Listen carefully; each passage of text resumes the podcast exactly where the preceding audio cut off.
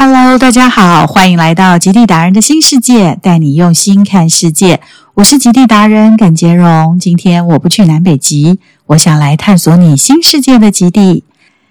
又来到我们导读聆听的单元，要和大家分享我的第三本书《恋恋南极续航》。今天就让我们一起在世界的尽头相遇。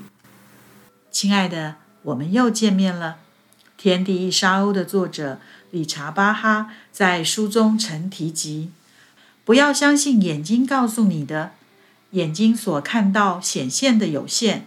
用悟性来关照，觉察出自我早就拥有的能力，你将明了飞行技巧之所在。”在 NLP 神经语言学中提及，其实每个人早已具备使自己成功的资源。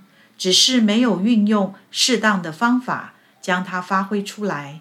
在何恩角的迷雾与碎裂的冰面上，是否也有一只信天翁正在召唤着心对世界尽头的你的渴望？紧贴在船头上空的那一群漂泊信天翁，不断环绕着船身飞翔。我知道即将回航，又回到了来时路。在德瑞克海峡的某一处，我们掉头回到原点，日复一日的海上航行。此时已是回航的心情。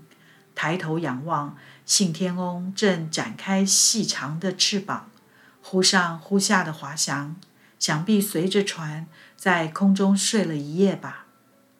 一道黑影划过眼前，乍看在空中像一道细长黑影的鸟儿。近看才发现，张开双翅的它们比想象中大的吓人。我的心也被它卷起了一阵风，就这么被带着走了，随它飞舞，随它转身，随它轻快自由的翱翔，随着它从南极飞到北半球，再从北半球流浪回南极。雪亮的白头，细白的长颈，光滑的身躯。镶上粉红的鸟喙，衬着黝黑的翅膀，以高雅之姿逆风盘旋，飘举而上，顺风滑翔。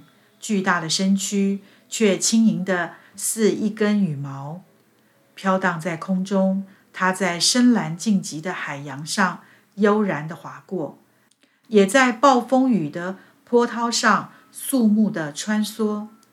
即便狂风暴雨，仍然一路相随。据说，在水手之间传递着一个古老的传说：一个老水手的厄运，从他随意射杀一只信天翁后开始，千百年来，他伴随着各个海域的水手和冒险家，收纳、倾听着孤独寂寞。于是，探险家和水手们在这片大海之上。与信天翁结下盟誓，约定永世陪伴彼此的子子孙孙。所以，信天翁昂翔海上，以水手的保护神安静地守护着。于是，那个随风而逝的智利诗人，那熟悉的诗句在耳边再度响起：“我是一只信天翁，在世界的尽头等你。”我是逝去随手被遗忘的灵魂，来自五湖四海，徘徊在何恩角。他们并未随惊涛骇浪消逝。今天，他们乘在我的羽翼上，在南极风最后的空隙中飞往永恒。在何恩角的迷雾与脆碎的冰面上。是否也有一只信天翁正在召唤着心对世界尽头的你的渴望？不停歇的安可曲，法国诗人兼戏剧家维克多·雨果在著作《悲惨世界》中曾提及：世界上最宽阔的东西是海洋，比海洋更宽阔的是天空，比天空更宽阔的是人的心灵。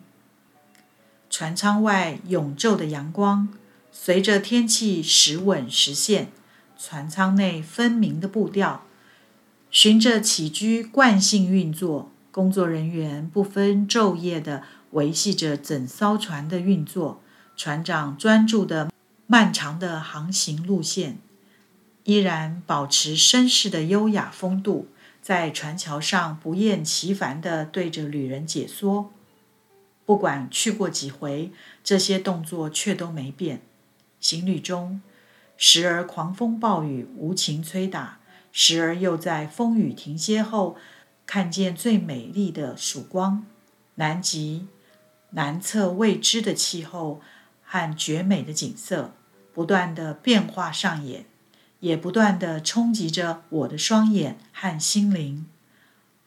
无论是对于我，或是船上的每一个人，南极都拥有一个摄人的魅力。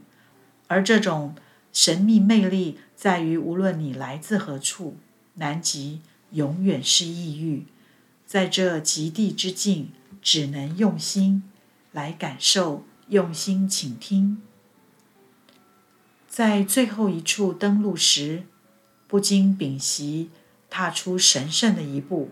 让南极到处留下旅人的足迹，与来自世界各地的同伴们举杯欢呼。To Antarctica，也在心中默许，后会有期。别忘了下回和我一起探访国王企鹅。